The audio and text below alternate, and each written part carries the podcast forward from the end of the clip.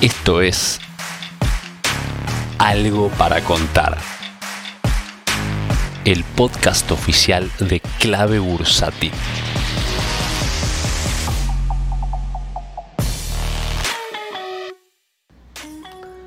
Muy buenas tardes, nuevamente miércoles en Algo para Contar. Quien les habla, Andy Stop Loss. Y vamos a estar haciendo un breve repaso de los CDRs del mundo. Arrancando por Asia, que tenemos los países eh, que más tienen CDRs, por lo menos que podemos comercializar nosotros, son China, tenemos algo de Japón, Taiwán, algo de la India. Bueno, los que más volumen mueven son los de China, efectivamente. Y la verdad es que están los tres principales, Baba, Baidu y JD, de capa caída, ambos en una tendencia por lo menos de corto plazo a la baja. Así que a tener mucho, pero mucho cuidado con estos eh, activos de Asia. Luego tenemos a Taiwan Semiconductor, a Sony y a Toyota, que la verdad es que vienen bastante bien. Dentro de por lo menos una tendencia de corto plazo alcista. Así que eso es un poco el panorama en Asia. Luego tenemos lo que es Sudáfrica, que tenemos simplemente a, eh, a Harmony Gold, si digo bien, que es eh, la minera de oro. Y la verdad que lo que vemos en el gráfico es que está en una zona interesante. Por un lado, bajista Está haciendo una corrección, eh, te diría que bastante violenta. De los máximos recientes ya ha bajado casi un 17%, no es poca cosa. Y ahora está en torno a la EMA de 200, con indicadores bastante abajo también. Así que se presenta como una linda oportunidad.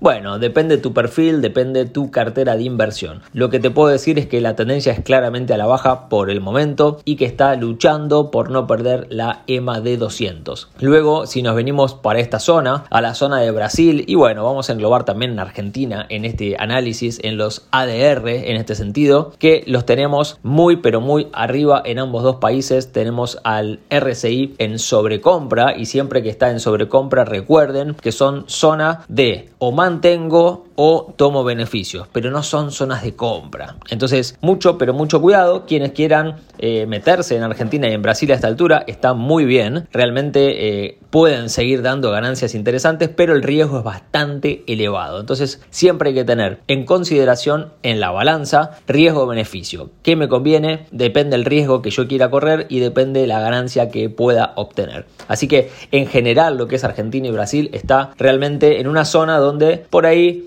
lo más sensato sería mantener o tomar beneficios, pero comprar a esta altura, bueno, el riesgo es muy elevado. Depende, obviamente, del riesgo de cada uno de ustedes que me está escuchando que eh, prefiera, ¿no? Si muy arriesgado o no. Lo que sería la zona eh, de Europa, bueno, tenemos varios papeles de Europa para comercializar que eh, cotizan en las bolsas de tanto Alemania como Inglaterra, Francia, tenemos, bueno, Rusia también, si la podemos considerar parte de Europa. La realidad es que está un poco mixto, Europa sigue bastante lo que hace Estados Unidos, eh, de alguna manera no está independiente en ese sentido. Entonces tenemos, para hacer un breve repaso, AstraZeneca que está en una clara tendencia alcista, tenemos un BP, la ex British Petroleum que también está en tendencia alcista, un Gazprom que también, y recuerden que en julio va a estar pagando un dividendo más que jugoso, en general es más del 10% dado que paga solo una vez al año. Entonces, bueno, interesante para tenerlo presente. Un banco, Lloyds Bank, que está perdiendo la media de 21, así que atento por ahí. Nokia en una clara tendencia alcista también. Tenemos a SAP de Alemania, de momento lateralizando. Y para los fanáticos de nuestra querida Tenaris, que cotiza en Milán,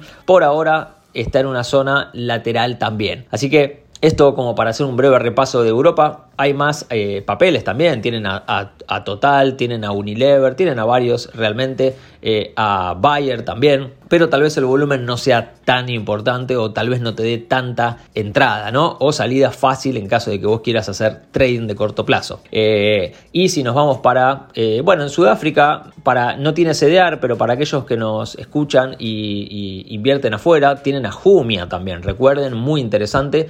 Por ahora, dentro de una tendencia alcista de corto plazo, arriba de los promedios móviles, así que interesante, interesante Jumia, tal vez eh, yo no sé si por cómo se ven los indicadores que se, que se estarían debilitando en principio, no sé si serían momentos de entrada, pero esto de nuevo acorde a cada perfil, ¿sí? por el momento viene en una linda tendencia alcista. En México, en las Américas, para continuar, tenemos a un Cemex que eh, de momento también está en una tendencia alcista. Y luego, para finalizar este audio de hoy, tenemos a los mercados de Estados Unidos, que no vamos a entrar en detalle de papeles, simplemente decirle los tres índices, que es lo que estoy viendo en el momento. Y estoy viendo un eh, Nasdaq 100, un QQQ, el, el ETF del Nasdaq 100, que por ahora está en una tendencia alcista, hoy es más 0,29 lo que está haciendo, la vela es roja de todos modos, y esto por qué, a veces me preguntan, ¿por qué es rojo si está ganando, si está 0,30 ahora? Bueno, tiene que ver con que la vela, el color, es si arranca en un precio y ahora está cotizando por abajo de ese precio, se pone roja. Lo que pasa es que a veces arranca con un gap alcista, entonces que, que esté en un precio menor significa que la vela sea roja, pero eso no quiere decir que se ponga negativo, porque si por ejemplo entró con un gap alcista más 1 y ahora está más 0,30, e,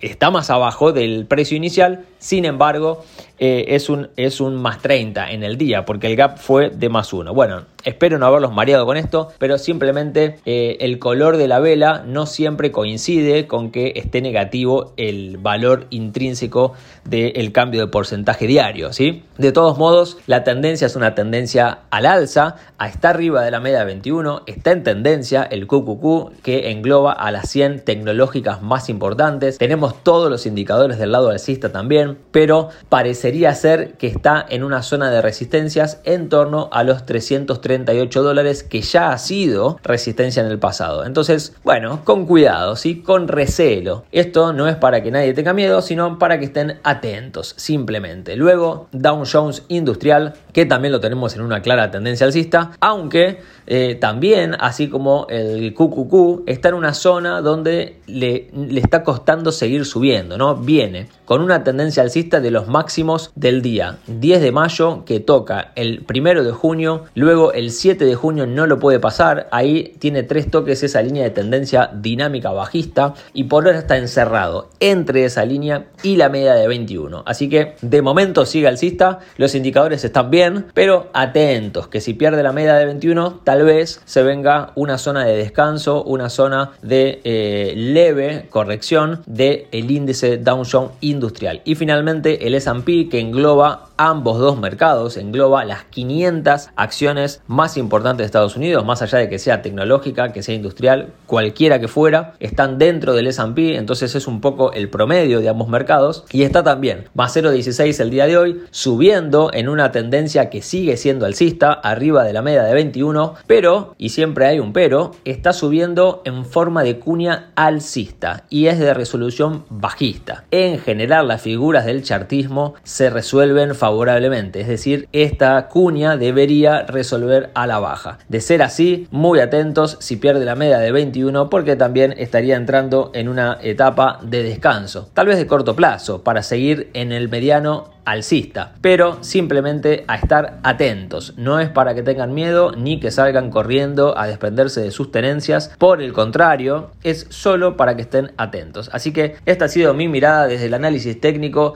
de los CDRs del mundo. Eh, quien les habla nuevamente, Andy Stop Loss. Nos vemos el miércoles que viene.